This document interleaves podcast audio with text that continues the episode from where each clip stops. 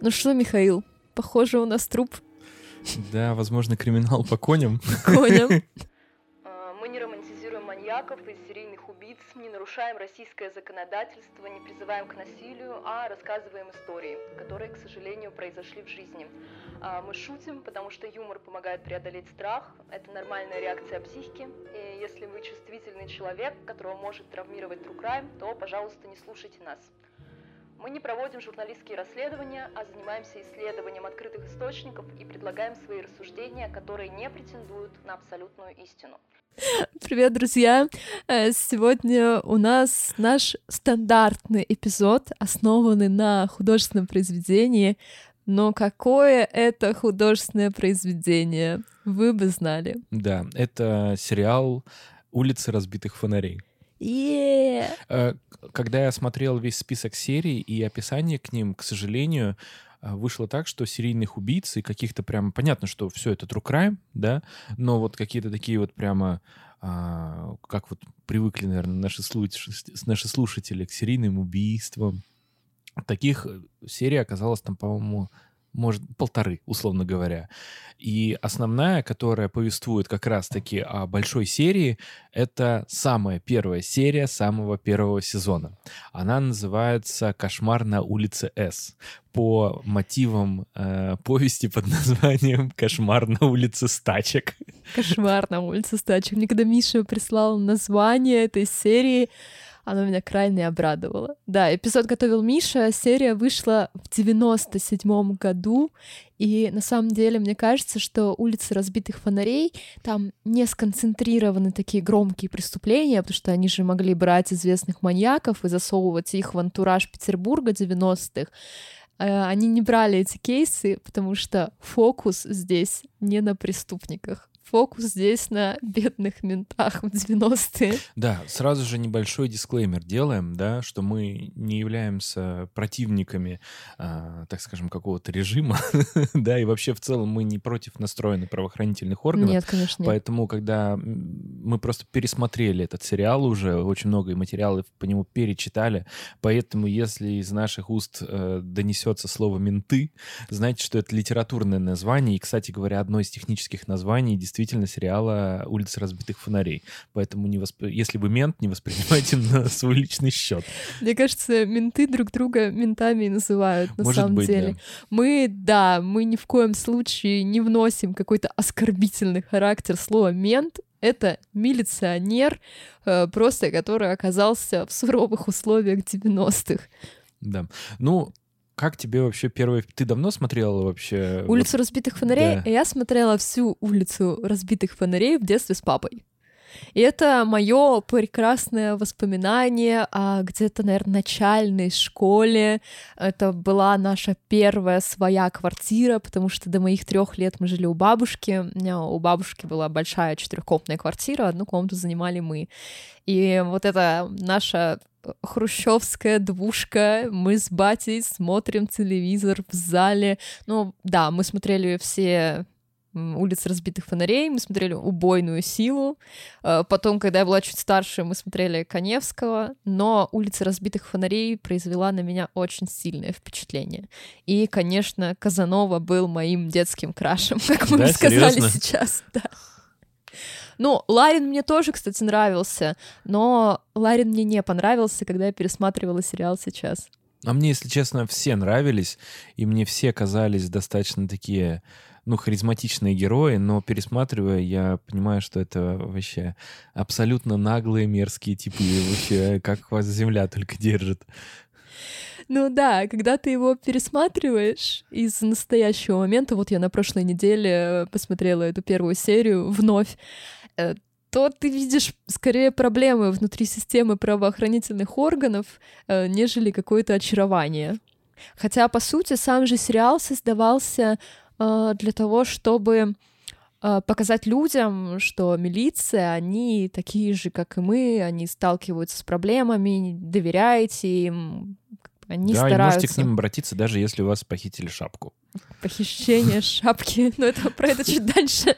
Но это мой, мой любимый Ну, в общем, ты мотив. смотрела его лет 15 назад. Да, да, да, Вот. даже больше.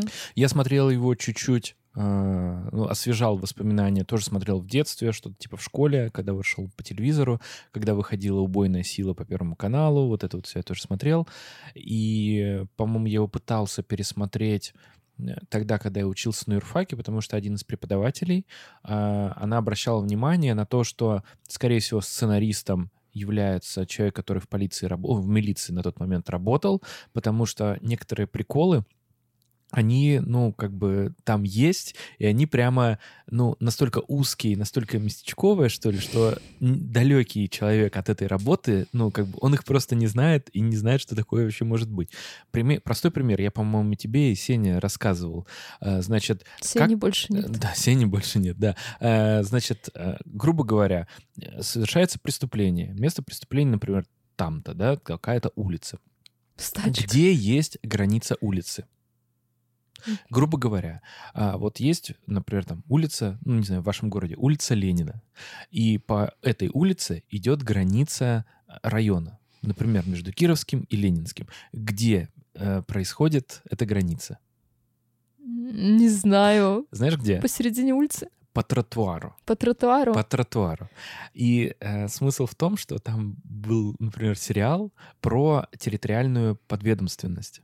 А, ну, у нас было, по-моему, как-то что-то связано, это было, по-моему, уголовный процесс, э, уголовный процесс, и там был вопрос про Значит, территориальную отделу? подведомственность, да. И там смысл в том, что был труп, и он э, как бы упал вот посередине. он был на этом, как его, на бордюре, и частично на улице, ну, на дороге. И э, с одной стороны был как бы один район, а с другой другой. Они решали как бы, ну, чье. И тот, который был повыше район, то есть, ну, на бордюре, они так ногой его подотнули, чтобы он скатился на улицу. Я и, это стало, и это стало дело э, подведомственно отделению милиции другого района. Вот. Ну, в общем, вот такие вот приколы как бы случались в этом сериале. И но тогда я что-то посмотрел несколько серий, и интерес очень быстро почему-то я потерял, потому что мне неинтересно было. И вот сейчас пересматривая, посмотрел только одну серию, что больше не стал, потому что времени очень мало было. И могу сказать, что я бы не стал, на самом деле, вот сейчас бы пересматривать этот сериал по одной простой причине, потому что весь этот сериал — это больше не про true crime, а уж извините за грубость, но ментовские хохмы. Вот, такое ощущение... Так, это на самом деле так и есть. Э, сюжет и повесть, которую э, улиц, э, «Кошмар на улице Тачек» писал бывший милиционер по ну, так, мотивам своей какой-то такой профессиональной деятельности, да. И я вижу, что это просто совокупность анекдотов и приколов с его службы. Ты подцепил какой-нибудь анекдот из первой серии? Мне самый классный анекдот был про без окон, без дверей, полногорницы людей. КПЗ. Да, там, значит, сюжет был такой, что в сериале есть такой персонаж, Астров, э, он может вам показаться, как мне на первый взгляд он показался вообще прокурором, потому что он как будто бы заставляет отчитываться оперов э, перед собой, вот, и э, просит у них какую-то информацию ему предоставить, вот. Но в последующем я так там конкретно его должность не называется, то, но он может быть как и сотрудником, собственно, полиции, так и э, прокурором, на самом деле. Ну, или работником прокуратуры, там, может, помощником каким-то был. Но у него там погоняло, по-моему, полковник было, поэтому, ну, скорее всего, такое? он... Да, он какой-то такой высокопоставленный, в общем, чинуша. Но суть не в этом. Значит, он при, приходит э, к Ларину и там какому-то Казанове. Казанове, значит, к ним в кабинет, э, а, они спро- смотрят спро- детскую спро- передачу. Нет, они слушают радио. А, радио, да. да. И, и он у них спрашивает, как дела, они тут что-то ему так рассказывают, и по радио, соверш... Э, значит... Идет детская идет передача. детская передача, где дети должны были э, Давать ответы Давать на загадки. ответы на загадки, да. И пятилетний, э, значит, Ларин и шестилетний Казанова, они там как-то там себя назвали, да? Да, Вовочка, ну, их имена используются просто в уменьшительно-ласкательной да, форме. Да, и ответ на загадку э, «Без окон, без дверей, полногорницы людей» они назвали КПЗ. И они сидели крайне веселились от того, что их ответ попал в эфир. Да. А ты какой-то анекдот подцепила? Про огурцы. А, про огурцы я даже, кстати, в чат написал об этом. Да, в наш локальный чат. А, как же там звучало? Знаешь, почему э, менты соленые огурцы не любят? Да-да-да. Потому что в банку не помещается. Потому что голова в голова банку... в банку не помещается. Да, и в этот момент там, короче говоря, они жрут огурцы. Соленый из банки.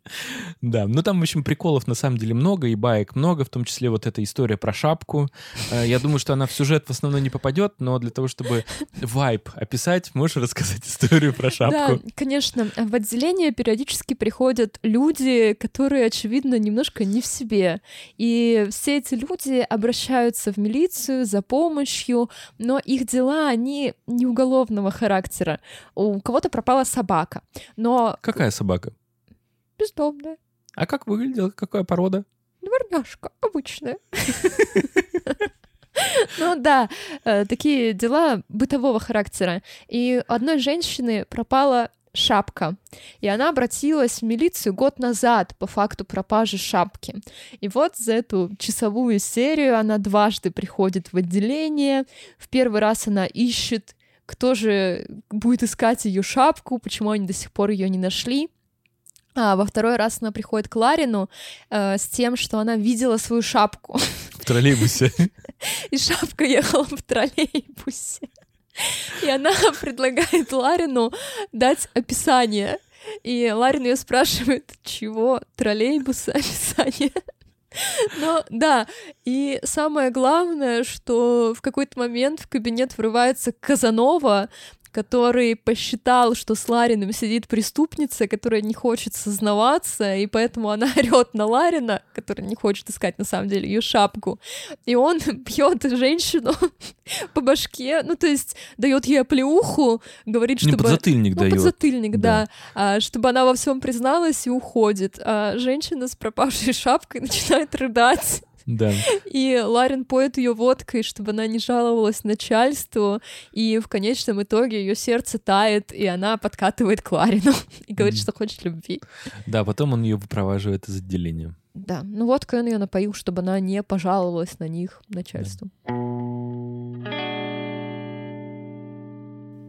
«Улица разбитых фонарей» — это достаточно большой сериал, всего в нем, чтобы ты поняла, 501 серия. 501. Но это со всеми спин вот со всей вот этой вот кутерьмой. Мне Но, нравится, что менее... к сериалу «Улица разбитых фонарей» есть спин а, Значит, первый сезон а, состоял всего лишь из восьми серий. И он, а, значит, снимался с помощью начальника отдела по раскрытию убийств Кировского РУВД Санкт-Петербурга. Э, фамилия, по-моему, Кивинов у него. Он потом это, это тот же, который и написал э, «Кошмар на улице стачек». О, ну вот это, вот это вот. поворот. О, у них реальный консультант. Да, а, он был, э, Квинов был сотрудником э, Кировского РВД, но после пяти лет службы он решил, в общем-то, службу покинуть, оставить и, так скажем, в наследство своей вот какой-то такой вот, видимо, активной э, работы он решил э, поблагодарить своих всех сотрудников литературным своим произведением. Вот. У него было такое вот хобби писательства, ну как это в простонародье называется, графоманство, да? Кого-то мы что... недавно осуждали за графоманство, а, Унтервегера. В тот момент, когда он закончил службу свою, и он написал уже заявление об увольнении, он э, собрал, э, значит, своих Э, коллег и решил им прочитать вот эту свою повесть, ну, видимо, частично как потому что она все равно достаточно объемная. Это «Кошмар на улице стачек». Ну, может, он синопсис И в целом прочитал. я могу сказать, что а, на прощальном вечере он, по-моему, это делал, и в целом достаточно положительно все а, отозвались о э, его литературном таланте. Ну, это, возможно, продиктовано тем, что полицейским некогда нормальную литературу читать во время преступление, да, раскрывать. Да. Вот. Но в целом э, оно достаточно хорошо было оценено.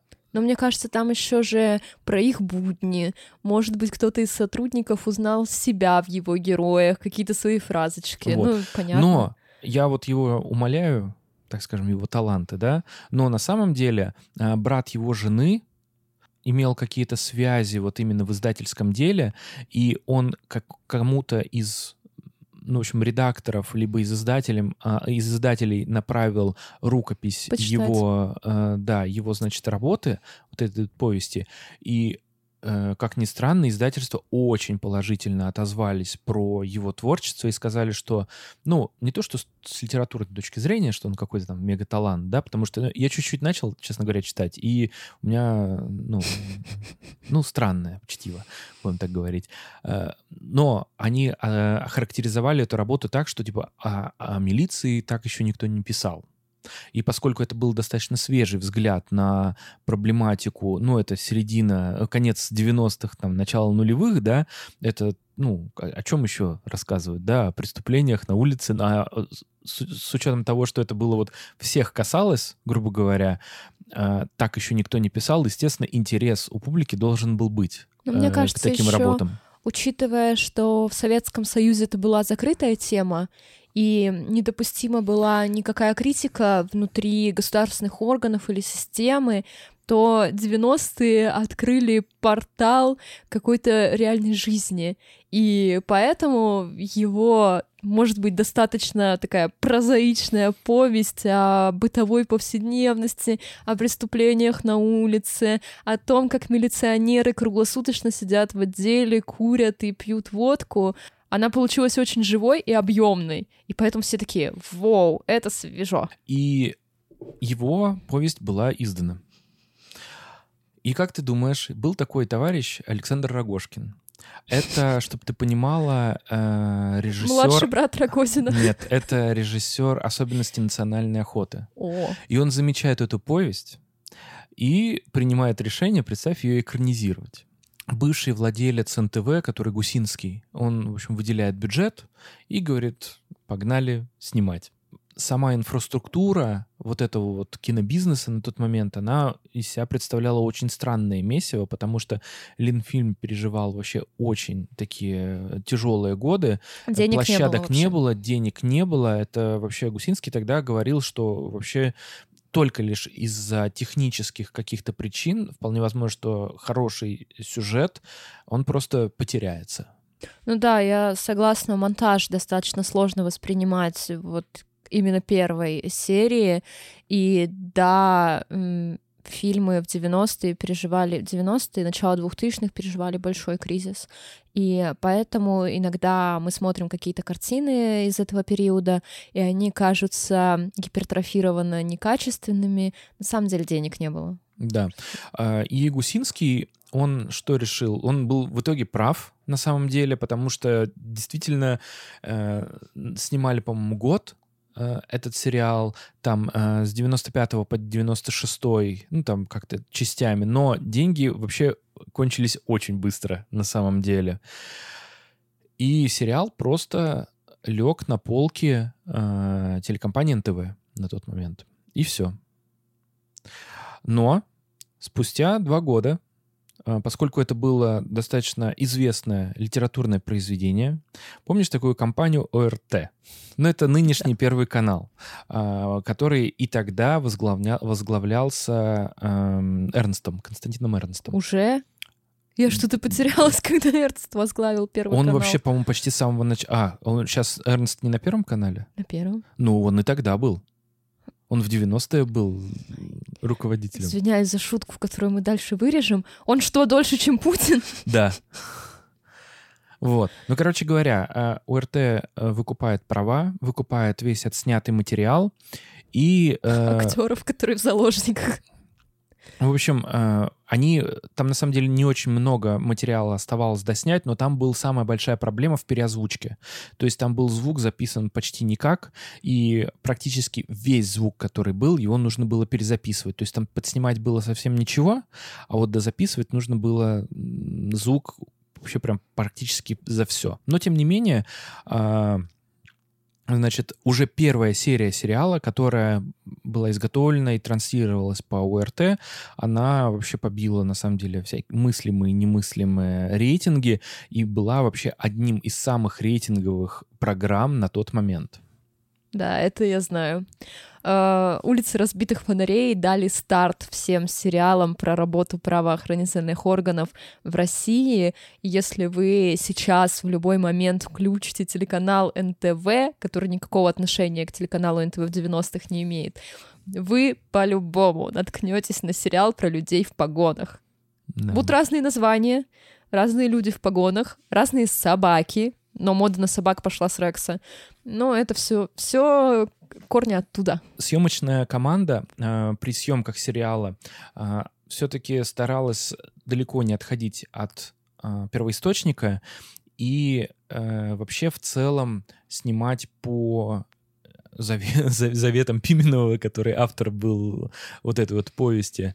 И все сюжеты, которые вы знаете в первом сезоне, они все им написаны. То есть он, ну, грубо говоря, это вот все его творчество. Сценарист. Да. Когда истории эти сочинял Пименов, он брал за основу своих сослуживцев. Как еще раз у него Образы. фамилия? Мне кажется, ты по-разному говоришь его фамилию. А, он Кивинов. Короче говоря, я, я, в общем, извиняюсь. Смысл в следующем, что э, Кивинов — это его... Да, друзья, сразу же ремарочку говорю, что если я аж э, как-то вас в заблуждение ввожу, на самом деле это не так. В общем, Андрей Кивинов — это его... а, Реальное имя? Нет, это его Псевдоним? псевдоним литературный. Это тот, под которым он свои графоман, граф- графоманство издает. А фамилия у него настоящая гражданская Пименов. Мгм, Поэтому, Я поняла. поэтому, да, я извиняюсь. э, У меня мозг на две части разъехался. Да. Вот. Ну, в общем, по, за- по заветам Кивинова-Пименова э, съемочная группа старалась даже связываться с прототипами, с которых он списывал как бы главных героев своих э, рассказов, повестей, для того, чтобы как-то адаптировать их к актерам, их ужимки, их поведение так, чтобы они вот э, то, как видит как бы автор, вот так же и перенести это на телеэкран. Органично, чтобы они выглядели Да. в отделении. Мне кажется, кстати, что они органично выглядят в отделении. У меня есть некий опыт взаимодействия, и они прям такие... ну, возвращаясь все-таки к съемкам, да, нужно сказать, что э, денег э, катастрофически вообще не хватало на съемки. Съемки действительно велись именно в том отделе, в котором работал э, Пименов. То есть это Кировский РВД Санкт-Петербурга. И э, зная как бы о теплых отношениях между вот э, собственно, его сослуживцами и актерской вот этой вот всей, ну, вернее, э, с- э, сериальной вот этой вот всей братьей, э, РУВД спокойно предоставил им несколько пом- помещений для того, чтобы они брали и спокойно снимали а, вот этот вот свой сериал. И Да, там в одной комнате и там- допрос идет, во второй да, сериал. Да, и это вот это не мем. То есть это действительно было такое, что в одной комнате параллельно мог вестись допрос, и там э, в коридор, где сидели, например, реальные там какие-нибудь обвиняемые, пристегнутые э, наручниками, там актеры кричали, там что-то там, типа, Андрюха, возможно, криминал по коням, знаешь, это вполне возмо- могло быть. Вот. Ну да, строить павильон дороже, чем снимать в отделении. Конечно, качество хуже, но когда денег нет, выбирать не приходится, я думаю. Вот, и поскольку это все происходило в настоящих а, условиях, а, в сценарной работе, в каких-то мелочах, а, сотрудники правоохранительных органов, милиционеры, вот эти сотрудники этого отделения, они все, во всем помогали съемочной группе, их консультировали, поэтому первый сезон этого сериала очень близкий а, и по всей, так скажем, по терминологии, по каким-то вот таким вот нюансам к реальной жизни. Вот. То есть там даже был момент, когда, э, значит, Дукалис, по-моему, и еще кто-то заходят, значит, в квартиру, э, э, они там, предс- не помню, кем представляются уже, ну, что-то обманывают, в общем, хозяйку квартиры так, чтобы, либо же она их пустила, она говорит, а ордер, типа, есть на обыск? И вы видели бы глаза Духалиса, который, знаешь, просто закатывает и думает, ну что ты за человек, что ты от меня просишь? Такого А. документа нет. Это когда они к бабушке, которая коммунальную Да-да-да-да-да. квартиру сдавала. Да, они что-то про газ, а нет, про мину какую-то брали. Да-да-да-да, про, про голосовую мину. Голосовую мину, да, что она где-то в квартире. Вот, что типа кричать нельзя, да, очередной анекдот от Пименова. Вот, и когда она говорит, что это э, ордер на обыск требуется, он глаза закатывает, и я понимаю, что его, скорее всего, э, возможно, что, ну, настоящие полицейские им сказали, что это несуществующий документ, это просто американский прикол такой. Вот у них вот так в системе есть, а у нас нет. Ну, граждане уже смотрят телевизоры, да, просачиваются Да, да, да, да, да. И это было на самом деле очень круто, потому что, ну, очень близко, когда все очень реалистично, начинаешь верить в это, несмотря на весь комизм и вообще анекдотичность ситуации. Мне кажется, без анекдотов жить невозможно, поэтому все вполне логично. И я уверена, так как я работала в редакции, в смысле в оффлайн режиме в реальном помещении, куда приходили читатели заинтересованные, то на самом деле вот эта вся сцена, где к ним приходят люди не совсем адекватные, с не совсем адекватными просьбами, мне крайне знакома. Однажды к нам в редакцию пришла женщина, ей в Советском Союзе обещали за работу на предприятии выдать квартиру. В санатории она работала. Естественно, когда Советский Союз развалился, ей сказали, квартиры никакой не будет. История простая. Но женщина квартиру все равно хочет получить. И пришла она к нам в редакцию, мы не хотели обижать бабушку, и подумали, что можно сделать текст по поводу вот людей, лишившихся возможности получить жилье. И поговорить с юристом, который скажет, да, уже никаких юридических оснований нет, ну, извините, такой исторический дискурс, юридический дискурс. Я с ней разговаривала часа три, наверное. Я ее сфотографировала, я писала огромный этот текст, и все получилось так замечательно, и она пришла на согласование, потому что у нее не было телефона, электронных средств связи, ну, по телефону не хотела слушать текст. Она приходит ко мне, мы сидим с ней в кабинете, она читает, все ей нравится, и в конце она мне говорит, а может мы все-таки опубликуем письмо к Путину? Она написала письмо по поводу того, что квартиру не получает. Я говорю, ну нет, извините, ну это же газета, мы не можем письмо к Путину опубликовать. Она, ну как так? Вот Путин откроет газету, письмо прочитает и сразу мне квартиру даст. Поэтому вот люди в отделе, вообще моя жизнь лет восемь назад регулярная. Понимаю. Интересна еще история, которая касалась а, вообще специфики от- отсутствия денег и желания нормально делать сериал. Она заключалась в том, что, например, герой, по-моему, Казанова, он вообще свою машину разбил на этих, на съемках, потому что была зима, вот, и он где-то там недалеко от места съемки, в общем, разбил, ну, ее в, этот э, столб ушатал. А потом, э, может, я путаю, конечно, может, какой-то другой актер, но, в общем, это вот было такое, что все ездили на своих машинах, а, э, искали, э, значит, одежду, какие-то вот такие вот костюмы, все сами искали, бюджета не было. Еще летом, по-моему, они там где-то могли спрятаться, там в машине посидеть, а зимой уже, ну, как бы им снимать было очень тяжело. И прикол в том, что, а, глядя на зимние серии, мы должны понимать, что часть актеров в кадре, они пьяненькие на тот момент, потому что они... э, Грелись гре- изнутри. Грелись изнутри, да. Ну, зима в Петербурге в одном пальто или в курточке снимать сцены не осуждаем их ни в коей мере. Вот. Ну, в общем, все мы знаем, что сериал получил большую вообще популярность за счет вот этого вот юморка. Он, наверное, сейчас, ну, мы сейчас обсудим, вот, на мой взгляд, не очень актуален, но тем не менее, на тот момент это было очень хорошо, и я помню, что я смотрел вообще с большим удовольствием.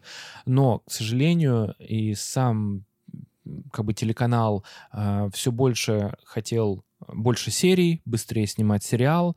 А, Сам автор идеи, вот этот Андрей Пименов, он не успевал а, значит, ну, как бы писать материал. Потому что он не профессиональный сценарист, он Да. писатель-любитель. Да, поэтому э, в итоге шефство над сериалом все-таки взял канал и начал прямо штамповать серии. Пименов он и ушел снимать по собственным наработкам уже спин который называется «Убойная сила». То есть убойная сила, он тоже приложил руку к Да, созданию. да, да. Первый сезон был тоже вот ну, большое его участие. Ну а пос- поскольку он не профессиональный э, сценарист, естественно, потом было больше серий, меньше возможности участвовать, ну и качество ушло. Но все мы помним, да, из «Убойной силы» легендарные э, фразочки. Вот. Если вы не помните, бог с вами, короче говоря. Мы с вами не в одной лодке находимся. Вот. Мы вас не уважаем. Но э, всякие приколы от, Духали, от Дукалиса про, э, значит, как это, это наша корова, и мы ее Мы доим. ее доим. Вот, про то, что нужно было карб- карбюратор купить в США роговым. Ну, короче говоря, все вот эти вот приколы. Кстати говоря, э, в «Убойной силе» ведь снимался еще Хабенский. Хабенский, да, он появляется уже в убойной силе, в улице разбитых фонарей его нет. Да. Он там тоже молодой сотрудник милиции в свитере лохматый такой. Да, потом, а потом стал уже сам маньяком, убийцей и перешел в сериал «Метод». Не, сначала он стал Антоном Городецким, Да? пообщался с нечистой силой, и у него Ну да, крышечка-то поехала. Вот. Ну, в целом, как у тебя впечатление от сериала? Не знаю, я смеялась. ну, то есть... Нужно понимать, что серьезно вы его не посмотрите. Оценивать э, его с точки зрения какой-то художественной реализации, наполнения тоже немножко странно. Причем есть сериалы из 90-х, которые можно глянуть абсолютно с удовольствием. Как правило, это ситкомы или какие-то драматические работы. Вот, например, «Дикого ангела», как бы Наталья Рейра, главный кумир российских девочек из 90-х, можно пересмотреть просто. Да, ты будешь в некоторых местах хихикать, но, тем не менее, интересно. Вот «Улицу разбитых фонарей» можно пересматривать только постиронично. По крайней мере, первый сезон. Да, соглашусь, поэтому мы предлагаем вам, в принципе, первую серию, наверное, обсудить по существу, так, чтобы со спойлерами, ничего уж страшного. Если захотите ознакомиться с другими, у вас еще есть семь других прекрасных серий. Это первый сезон этого сериала. Да, но мы первую серию все равно э, опубликованную ее ВКонтакте мы скинем наш телеграм-канал без зазрения совести. Но да, э, что интересно, в этой первой серии нет какого- какого-то ввода в сериал. Ну, то есть мы сразу оказываемся в отделе милиции, где есть герои, которых мы не знаем, нам их не представляют, никакого ввода персонажей тоже нет. Все такое снятое на коленке. А Что происходит в первой серии? В первой серии жестоко убивают таксиста. Да. Ну, там первая серия начинается даже не с этого, она начинается немножко с сюрреалистичного момента, когда во Владикавказе А! в 91 году какой-то мужчина попадает в У тюрьму. меня вообще, слушай, как будто вот этот кусок из другого мира, я вообще про него забыла. Я тоже, я, знаешь, это, я- вот я не знаю, конечно, может быть, режиссер, э, это вот он как Дэвид Линч, знаешь, когда вот ты Малхолланд Драйв э, начинаешь смотреть и такой, это было в самом начале, и я это не запомнил. Так это же ключ ко всему фильму. Ну, короче говоря, там, да, там Да, такая же история похожая, была. похожая обстановка. Еще он там очень долго идет по каким-то лестницам, коридорам. Я смотрю и думаю, что происходит. Вот, в общем, фильм начинается с того, что некого человека э, сажают э, значит, в тюрьму во Владикавказе, непонятно за что. И там начинается потасовка, э, в которой непонятно, погибает он или нет. Мне вообще кажется, что его там изнасиловали. Ну, может быть, да. Как Ну, будто бы Ну, Владикавказ, намёки. м, там нет секса Что? Такого. Тако- Ты- А, такого. Такого. Ну это же не секс, это насилие. Неважно. Не надо там, про... там таких не бывает. Что тут Владикавказе? рассказываешь? В Владикавказе Ну таких не ладно, бывает. ну там самое главное, что его сотруднику в СИН заводят в камеру, и он видит, что происходит, потому что у них сразу же у заключенных начинается конфликт, и другой вертуха... Другой сотрудник УФСИН э, говорит, что не, не Типа не трогай, мешайте, не да. мешай, да. Тут мы перемещаемся с- неожиданно к главным героям. Ну там написано год такой-то. Да, там 95-й Петербург. сразу же, да, там сразу же Питер 95-й. В общем, Ларин, Дукалис и Казанцев. Вот. Они- Казанова. Не называй его Казанцев. Хорошо, хорошо. А, значит, они сидят и читают материалы, по-моему, и в этот момент еще один сюрреалистич... сюрреалистичная такая режиссерская фраза, я не знаю, как это еще описать. Э, сидят, значит, в, э, в пазике с прослушкой какие-то другие сотрудники, и их слушают. Так это БЭП. Ну, Ну да, да. Служба безопасности, короче, УСБ, в общем. Вот. И они их слушают внимательно. Причем их слушает, знаешь, кто? А, там актер играет, я забыл, как его зовут, но он в последующем будет играть в убойной силе какого-то там сержанта, в общем, ну, типа, низкорангового. Ну да, их прослушивают, они там... То, что они слышат, это анекдоты. Вот сотрудники службы безопасности внутренней, они только анекдоты, ничего серьезного. Но... Да, там еще тоже еще один вообще странный момент. Там топит э, прорыв трубы и топит, в общем, кабинет. Да, их аппаратуру для прослушки тоже топит вместе с да. кабинетом. И, и тогда эти вот сотрудники, которые у из, из УСБ говорят, что, может быть, дешевле будет у них им ремонт, ремонт сделать. А, Причем, мне кажется, это абсолютно правдоподобная история с точки зрения, что у них прорвало трубу, а все в фекалиях. Фекалии опять преследуют да. нас. Вот, ну и там появляется очень важный для сюжета товарищ, это Астров, про которого мы говорили, это такой лысенький товарищ э, в белом Не товарищ пальто. он нам. Ну да-да-да. В общем, он в белом пальто или в плаще, не помню, какой-то бежевый, как, короче говоря, какой-то светлое. Вот. И неожиданно перемещается все на события, а, когда их вызывают на, как это называется, на мокруху. Да. Вот. Труп. Да, по-моему, в этой же сцене есть еще один, э, одна сцена, анекдот, когда э, у себя принимает Казанова посетителей, вот, э, он вынимает э, штекер от телефона, значит, из линии, набирает какой-то номер и говорит, что там срочно перекрываем аэропорт. Часть, да, да. Там, там типа вертолеты, самолеты, все, там все, там, там группу быстрого реагирования туда. И кладет трубку, говорит, мы работаем, все. И mm. его посетители очень удовлетворенные уходят. Причем, мне кажется, вот этот лайфхак, он действительно из реальной ментовской жизни, потому что он выглядит настолько сюрреалистично, что он вытаскивает этот штекер и орет. Я думаю, что Пименов взял это из реальной жизни. А, на месте, значит, происшествие, что происходит? Стоит черная Волга, э, и убит таксист. Таксист убит заточкой, в шею или в, в шею, да. То есть такое ощущение, что сзади кто-то его, кто ехал сзади, его пассажир его атаковал, но на тот момент не существовало Яндекс Такси, Uber или там что еще там Журнала бывает, у него Максим, тоже не было. да, да, поэтому невозможно было определить, кто же все-таки его убил просто так. Нужно а было еще... искать следы. В этой сцене есть еще один анекдот, что рядом с машиной стоит доктор, и его приехавшие оперативники спрашивают, что вы тут, мол, стоите, и он отвечает, я доктор, могу оказать первую помощь. А там у человека серьезно торчит заточка из шеи. Но мне больше понравился другой анекдот, когда а, приезжают сначала Каз- Казанцев с Лариным, потом приезжает этот а, их капитан и говорит, вы, говорит, случайно тут руками, типа, ничего не трогали? Они говорят, мы что, типа, маленькие дети, что ли? Вот. Они говорят, конечно, типа, нет. Он такой, ну ладно. И начинает собирать они все следы. Потом приезжает полковник, и такой, и он э, сам заходит туда, не снимая перчаток, начинает лапать все внутри машины и говорит, вы, говорит, случайно, говорит, тут это ничего, говорит, ну, типа, руками не трогали. И начальник отдела отвечает, нет. Нет, мы что, первоклассники, что ли? Что-то такое, да, это тоже был анекдот.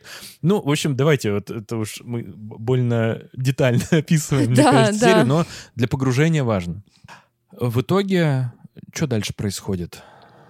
Они начинают работать по делу о таксисте, и... Это, оказывается, уже шестой случай. Да, во всем городе, но первый в их отделе, получается, в их районе. В их районе. Да. И Ларин каким-то образом предугадывает э, возможного знакомого преступника.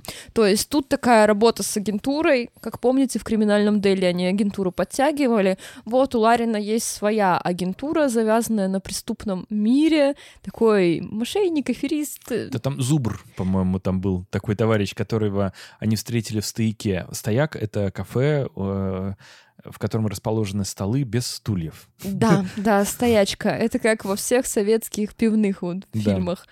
И он почему-то понимает, что его знакомый э, может что-то знать о потенциальных убийствах таксиста.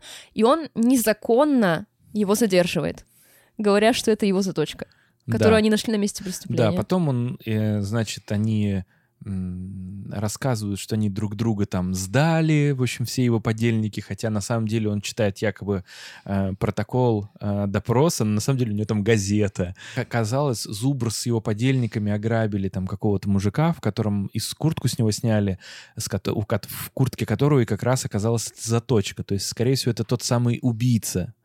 Вот. И по описанию он подходит, потому что Казанова э, встречает школьницу во дворе, которая видела возможного преступника, и она описывает его как мужчину в зеленой куртке.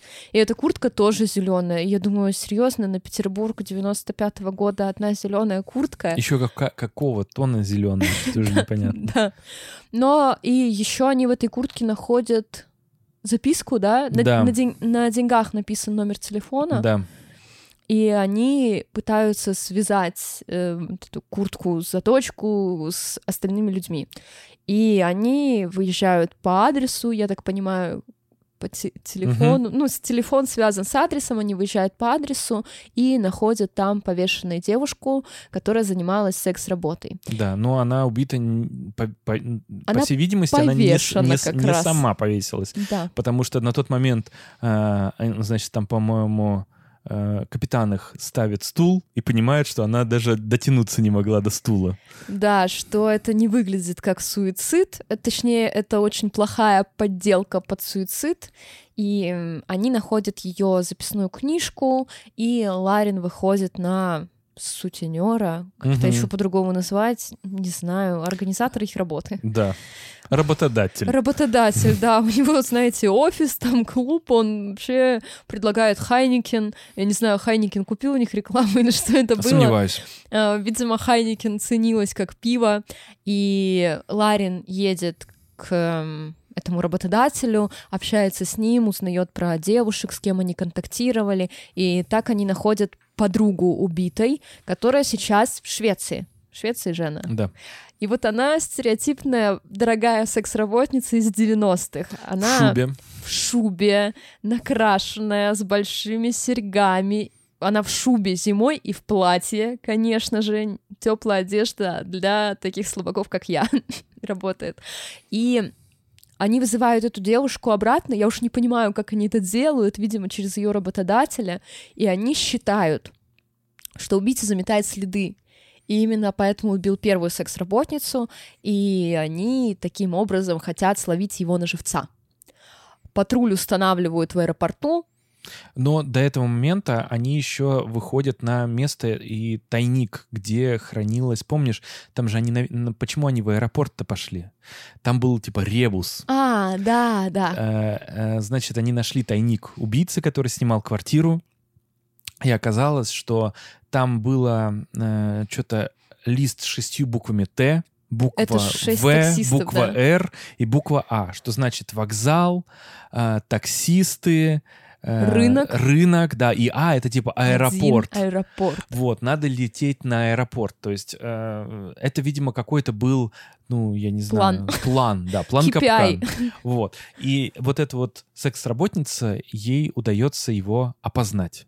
Вот. Начинается погоня, за москвичом едет копейка. Это вообще достаточно ты уморительно. Ты упустил, кстати, важный момент. Какой? Что он напал на секс-работницу.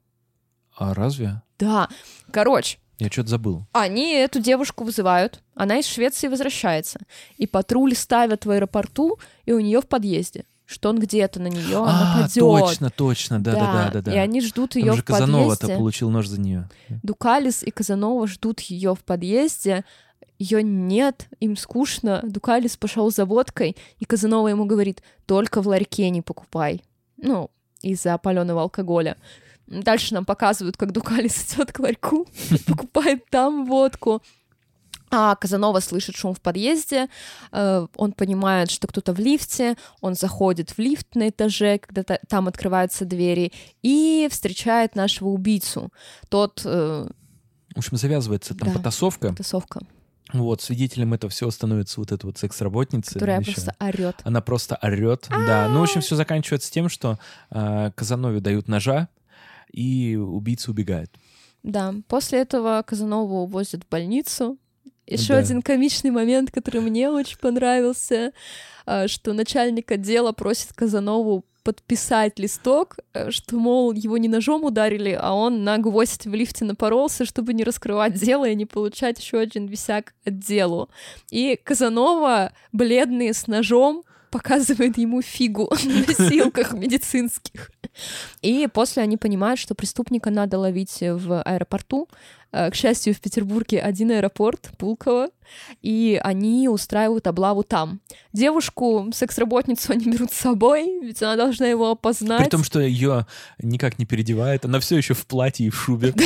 Вот просто платье, шуба при макияже, она так всю серию, если что. Да, очень перед ней, перед ней там человека чуть не зарезали, но это никак не повлияло на ее внешний вид. На нее сначала напали, потом чуть при ней не зарезали, и она все так же выглядит.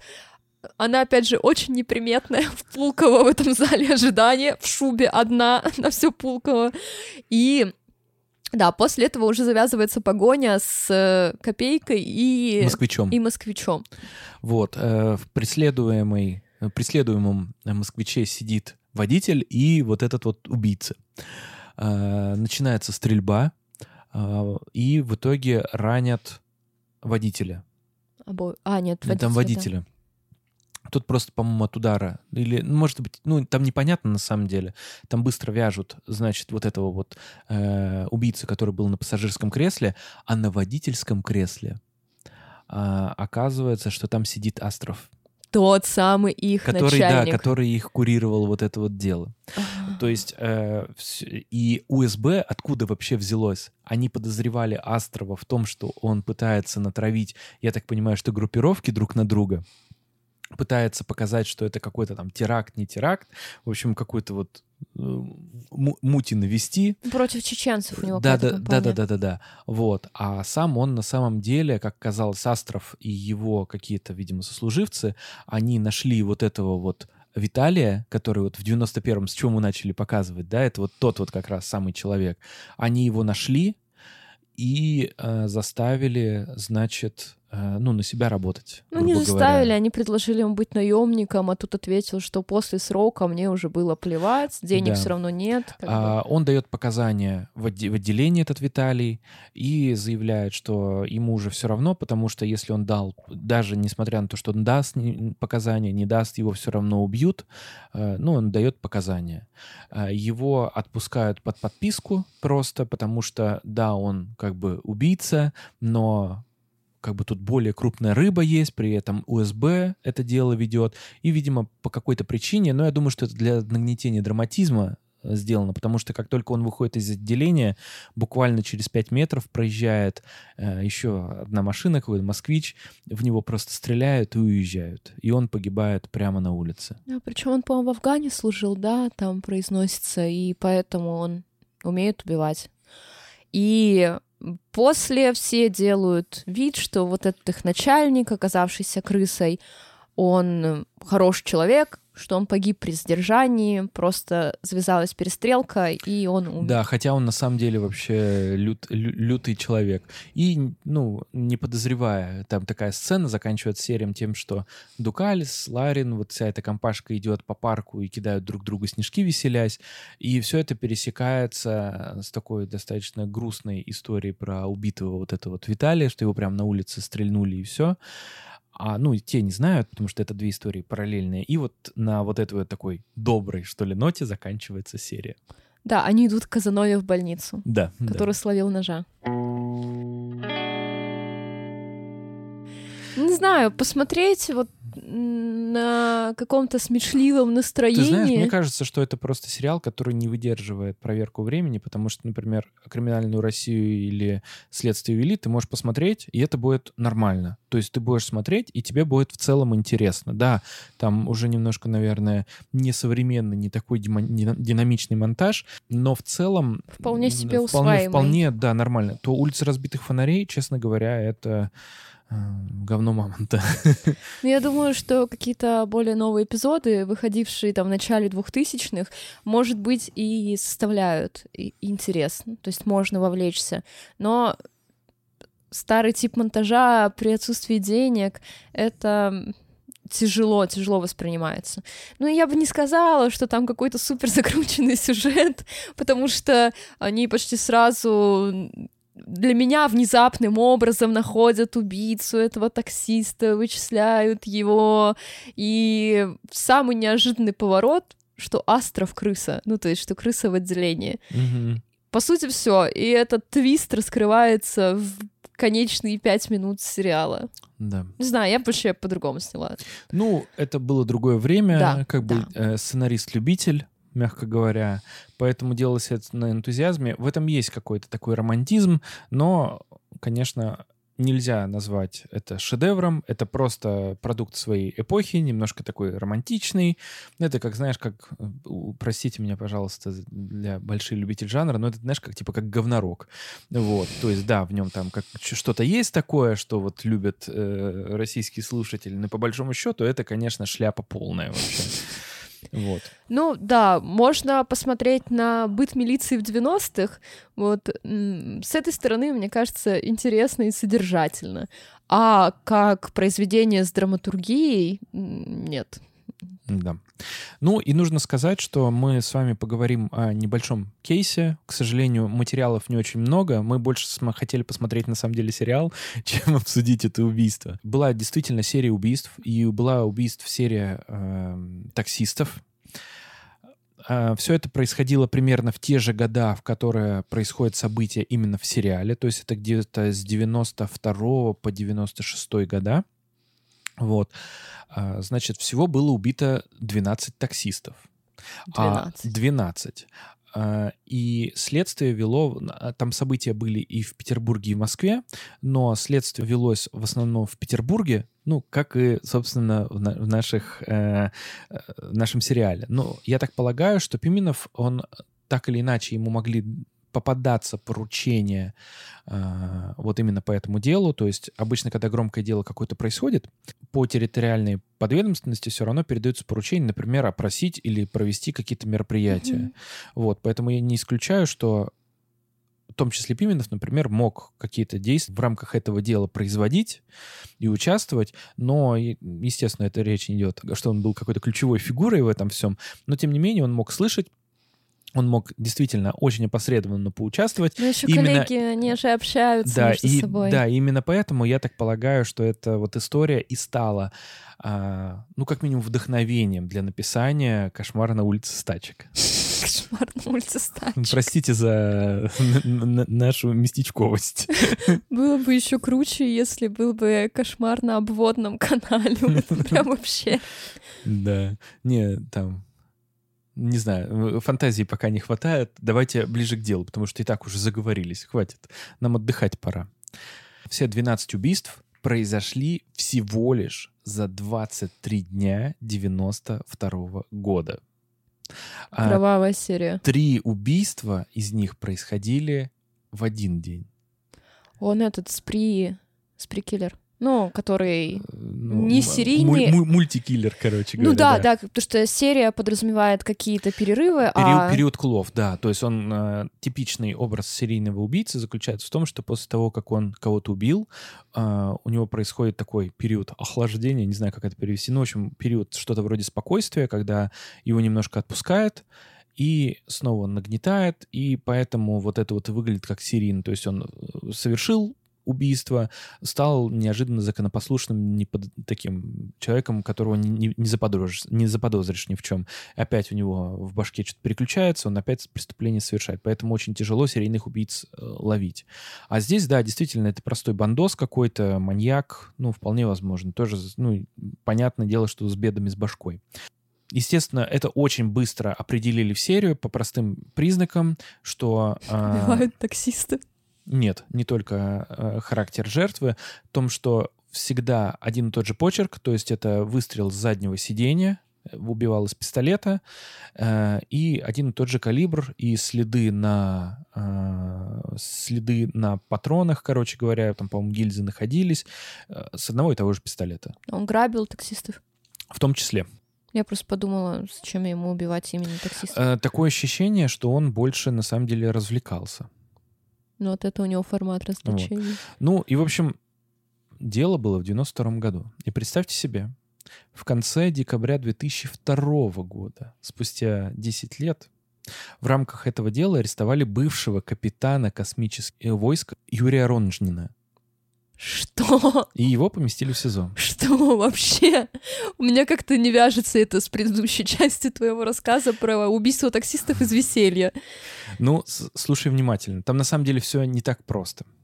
В общем, э, обвинение строилось на том, что, э, во-первых, были свидетели, и они могли описать э, лицо, совершавшее преступление.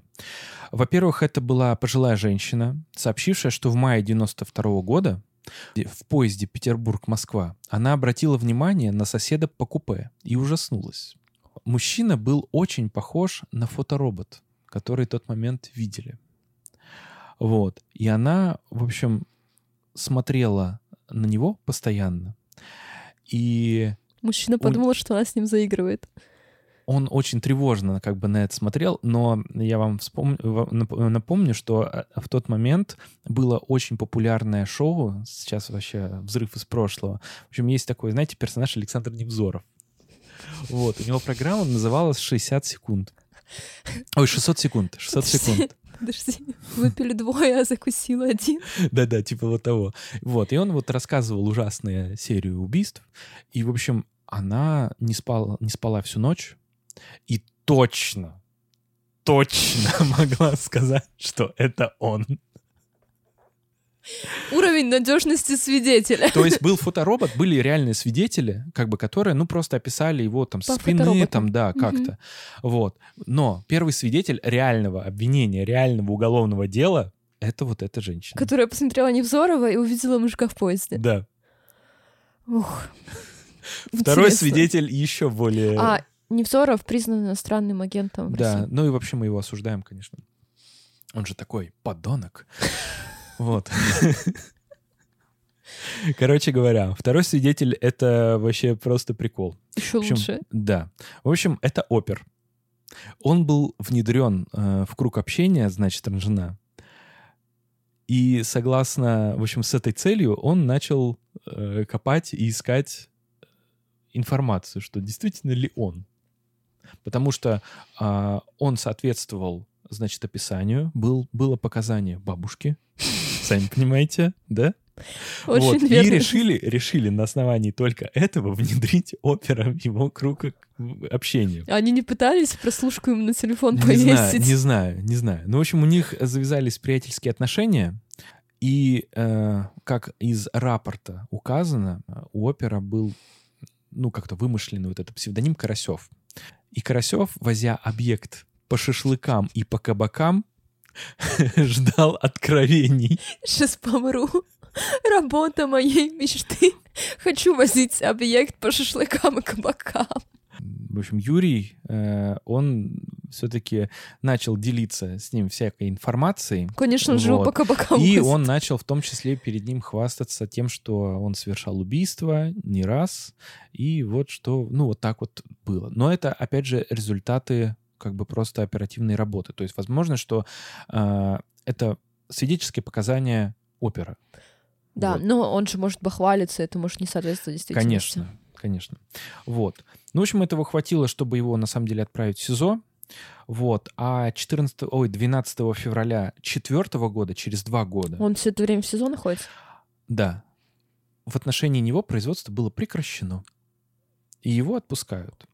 А, вероятнее, ну, как бы причиной э, вот его, того, что его отпустили, являлся тот факт, что нашелся новый подозреваемый.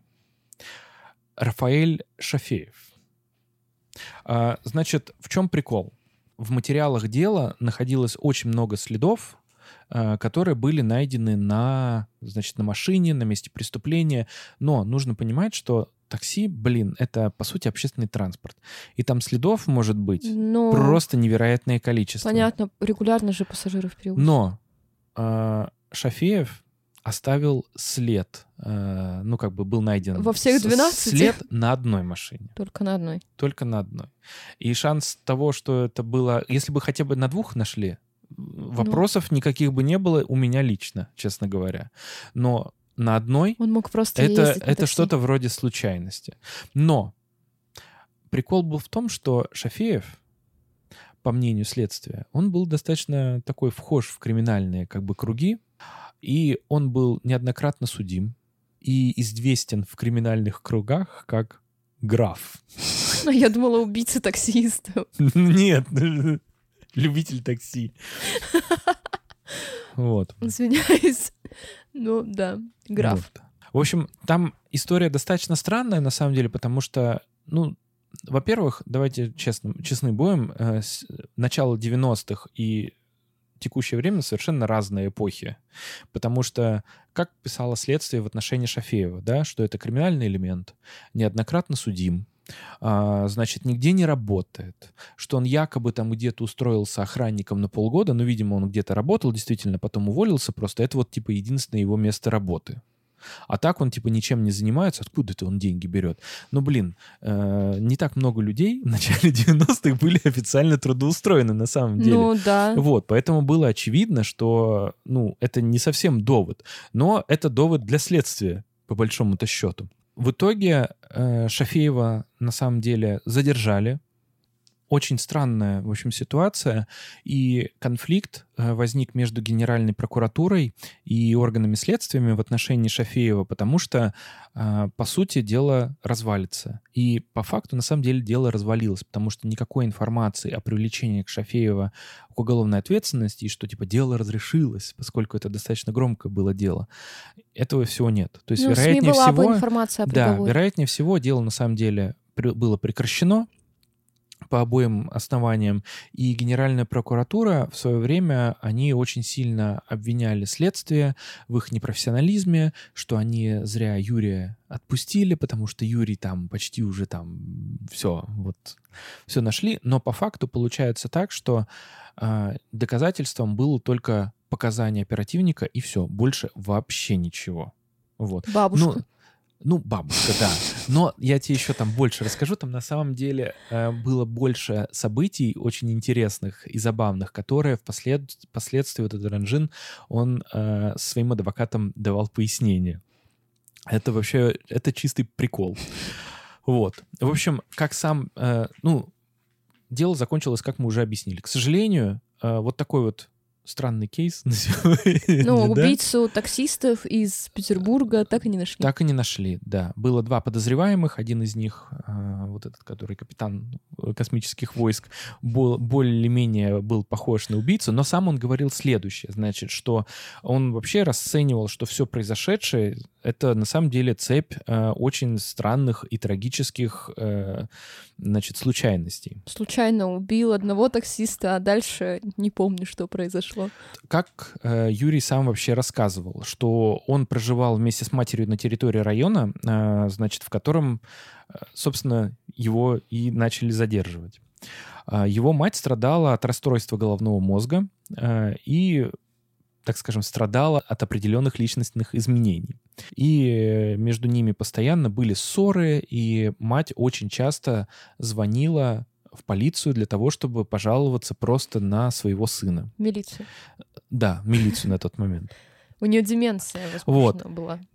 И в один момент она, ну, ей так в голову что-то сбрело, и она, видимо, в пылу как бы негодования своим сыном, она решила вызвать милицию.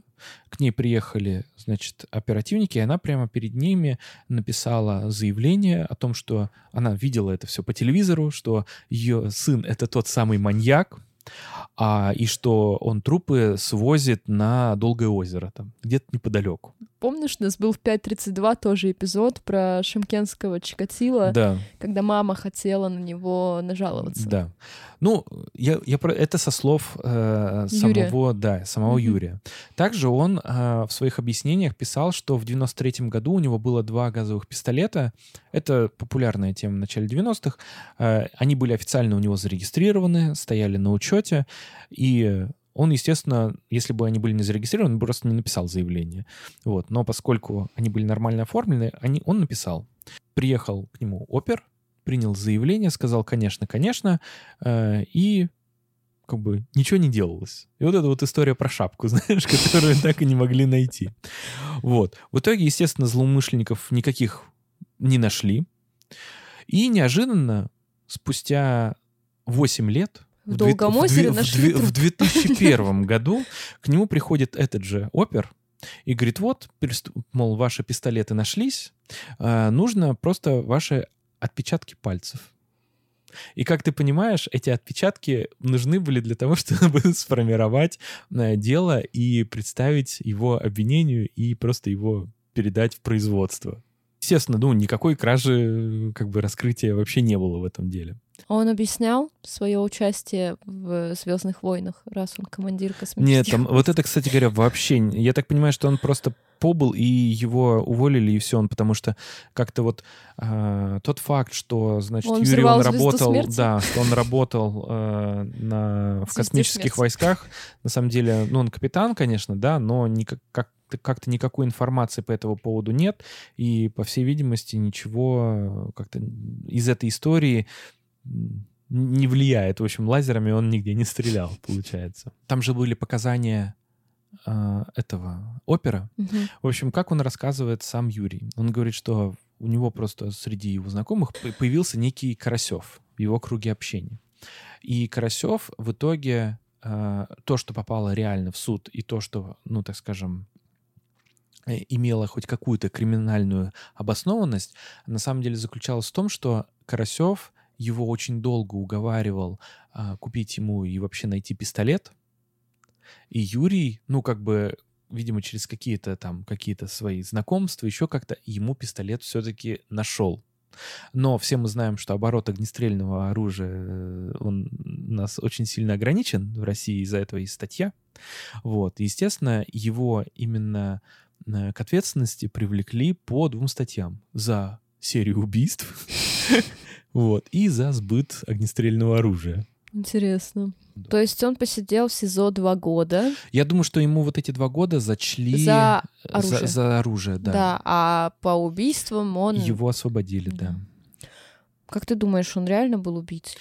Юрий, по-моему, даже после того, как а, его выпустили из СИЗО, он все равно написал заявление на значит, возмещение ущерба, то есть так, ну, как бы возмещение вреда, это нормальная история на самом деле, это способ реабилитации, как бы такое бывает. Но оцените, а, значит, размер невероятный а, возмещения. Э, Поскольку часть, я так понимаю, что ему за- зачли э, за оружие, все равно несколько, какой-то срок, он все равно лишнего, на самом деле, насидел в СИЗО. Короче говоря, ему насчитали а, по 600 рублей за каждый месяц, что он провел в СИЗО. Ну, 600 рублей в двухтысячных. Это когда сникер стоил 20... Знаешь, эти советские расчеты, что мороженое за 4 копейки. Мгм. Сникерс стоил 20 рублей. Это сколько сникерсов можно было на 600 рублей купить? 30? 30 — это по сникерсу в день за Да. месяц его отсидки. Это прилично. А, Я во втором классе очень бы оценила такую сумму.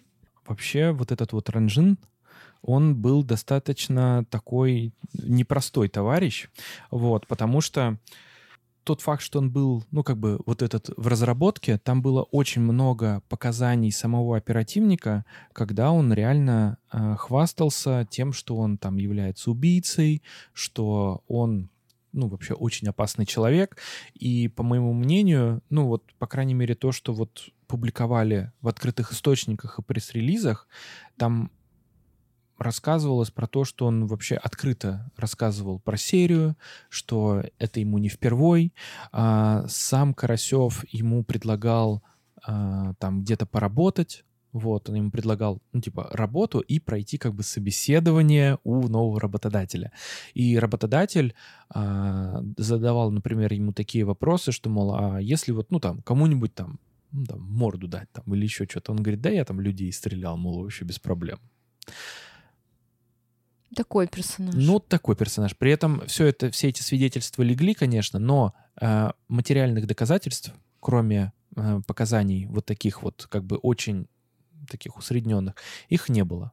При, при этом э, результаты оперативно-розыскных мероприятий, они у нас очень ограничены, так скажем, у них особый порядок есть включение в качестве доказательств в уголовные дела, там есть много ограничений, поэтому просто так, несмотря на то, что может оперативнику этому вообще все рассказать, на самом деле ничего не было. В общем, а история... если, подожди, а если Мгм. оперативник, если оперативник запишет все это на диктофон? Вот по результатам, с- са- сама запись, как правило, результат УРД, она на самом деле с- сама по себе не будет э, доказательством, если это не в рамках следствия как бы было получено. А по ее результатам просто будет э, опрошены все сотрудники, и э, просто вопрос, что это такое, будет задан подозреваемому, обвиняемому, подсудимому. Вот. То есть, если бы он записал разговор, Ну, то они у нас могли просто, бы его ну, У нас, запрашивать. видишь как, у нас просто достаточно процессуальное доказательство и доказательство, то, что мы считаем доказательствами, это две разные вещи ну, это просто. понятно, да.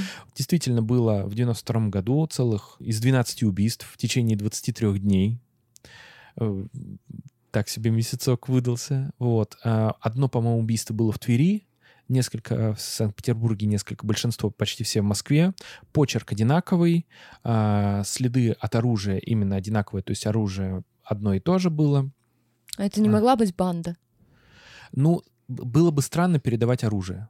Ну, может быть, у них было одинаковое оружие. Не-не, э, так не смотри, там, бывает. там смысл в том, что следы на пулях, как бы, они... А, да, уникальные. да, они Мгм. уникальные. А и все были... Да, да, да. Всё, там было поняла. идентифицировано как раз, ну, давай так, стрельнули э, в Твери и в Москве, это, конечно, там расстояние всего лишь там километров 200, да, например, но, Ну и от Твери Пон- до Петербурга не очень далеко. ну, далековато все равно. Ну, так или иначе, короче Ну. говоря. Не суть. От Питера до Москвы все равно нормальное расстояние. Но так или иначе, э, как бы это серия. В общем, это было прям железобетонно, что это серия, и э, под- ну, искали одного конкретно человека, что это именно один человек совершал. Поэтому сомнений у следствия в этой части не было. Вот, был господин Юрий, вот, наш капитан космических войск. Э, Вполне возможно, что действительно его судьба сложилась не очень удачно, и цепочка случайностей э, подставила его под статью, по факту, под уголовную, он, потому что он сбыл действительно огнестрельное оружие оперативнику. Ничего, было работать на звезде смерти, я так скажу. Э, Да. А с другой стороны, прямых доказательств э, в том, что он совершил, кроме его якобы разговоров, ну непонятно, он совершал, не он совершал, возможно, что он бахвалился просто. Может, есть такие люди, которые... Там уже н- не дается уточнение, трезвый он был или пьяный, например, когда Ну заявлял об этом. еще на словах ты Лев Толстой. Ну да-да-да. А второй наш, который Рафаэль Шафеев, который граф, вот, кроме того, что якобы он, являл, он является каким-то криминальным элементом, ну, это такое. И я потом, короче говоря, нашел а, объяснение его защитника по поводу того, что следствие ему описывает его личность как бы как криминальный элемент. В общем, как оказалось, знаешь, что у него криминального? Что? А, значит, он в детстве украл шапку, ну, то есть, будучи несовершеннолетним, и его в, коме- в ко- в колонию для малолетних, общем, определили. Он потом в троллейбусе катался в этой Не, Вот шапке. непонятно. Вот. Ну, в общем, он шапку что-то там украл. И, по-моему, тоже еще что-то украл, типа, на рынке. Но это еще, получается, было в советский период, если Да. в его детстве, ну да, его в колонию для малолетних отправили бы за такие. А вот вся его криминальная карьера. Погоди, а откуда кличка Граф тогда? Это показания его окружения. Да, он по-любому, слушай, он был по-любому криминальным элементом. Ну, возможно. 90-е. И его кличка была Граф. Возможно. Но в реальности он привлекался только в детстве, вот в этой колонии. Да, и в юношестве. Но да. это все равно не значит, что он убивал таксистов в Твери, Москве и Петербурге. Да. Ну что, ставку делаем на первого, да? Ну, я бы, да, на первого, честно говоря, ставил. Но, Но э, уголовное дело прекращено, э, убийца так и не был найден, 12 таксистов, э, в общем-то, были убиты, и убийца, в общем-то, остался безнаказанным. но мне кажется, что в России достаточно много таких серий из 90-х, потому что часто приходят пресс-релизы о раскрытых делах 20 или 30-летней давности. И, как правило, людей устанавливают, э, которые оказываются в колониях. Ну, то есть человек оказался в колонии, а потом по его отпечаткам пальцев узнали, что он в 96-м году девушку убил в подъезде, изнасиловал и скрылся. И это все то, все он, и ему вот в 50-60 лет еще один срок за то убийство в 96-м. Если давность еще есть. Ну, да, да. Ну, они часто с СК возобновляют дела и еще раз прослуживают. Мгм. Поэтому я думаю, что если посмотреть на историю, криминальную историю России 90-х, можно найти много нераскрытых серий, что Зодиак бы мерк на, на этом фоне. Да. Ну, в общем, последние два наших выпуска не очень богаты на подробности, да, убийств, какие-то такие драматические очень ис- истории. В одной у нас про... Одно убийство. Да, одно убийство, но достаточно мощное. То здесь убийств много, но как-то ни субъекта, никого нет. Для того, чтобы э, что-нибудь пощупать интересное. Да, темная Ну, как есть. лошадка. Зато мы посмотрели два интересных, э, так скажем, сериала. Вот. э, хотя бы компенсируем это, э, этим. Э, Спасибо большое за прослушивание нашего не самого обычного формата, но мне кажется, посмотреть «Улицу разбитых фонарей» и сопоставить с реальным преступлением того периода — это достаточно интересный опыт, несмотря на то, что у нас нет ответов, кто же, кто же убийца. А, Вы можете подписаться на нас на Boosty и получить ранний доступ к выпускам. У нас там нет уникального контента. Это такая форма поддержки. Можете не подписываться, можете просто перейти к нам в общий телеграм-канал. Да, ничего не потеряете. Потеряете возможность послушать нас в пятницу. Ну да, и еще у нас есть специальный телеграм-канал для подписчиков Бусти. Там немножко другой контент. Но в целом он просто более, наверное, такой личный, что ли, да, получается. Там мы раскрываем Фотки наши котов. адреса, фотки котов, да, там больше каких-то кружочков и тупых мемов, которые я, к сожалению, не могу показать всем людям из-за уровня их абсурдности в аспекте криминала.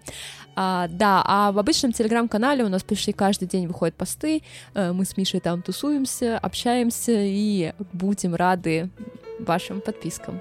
Подписывайтесь на нас в Телеграме, и на следующей неделе вас будет ждать новый эпизод. Спасибо. Всем пока.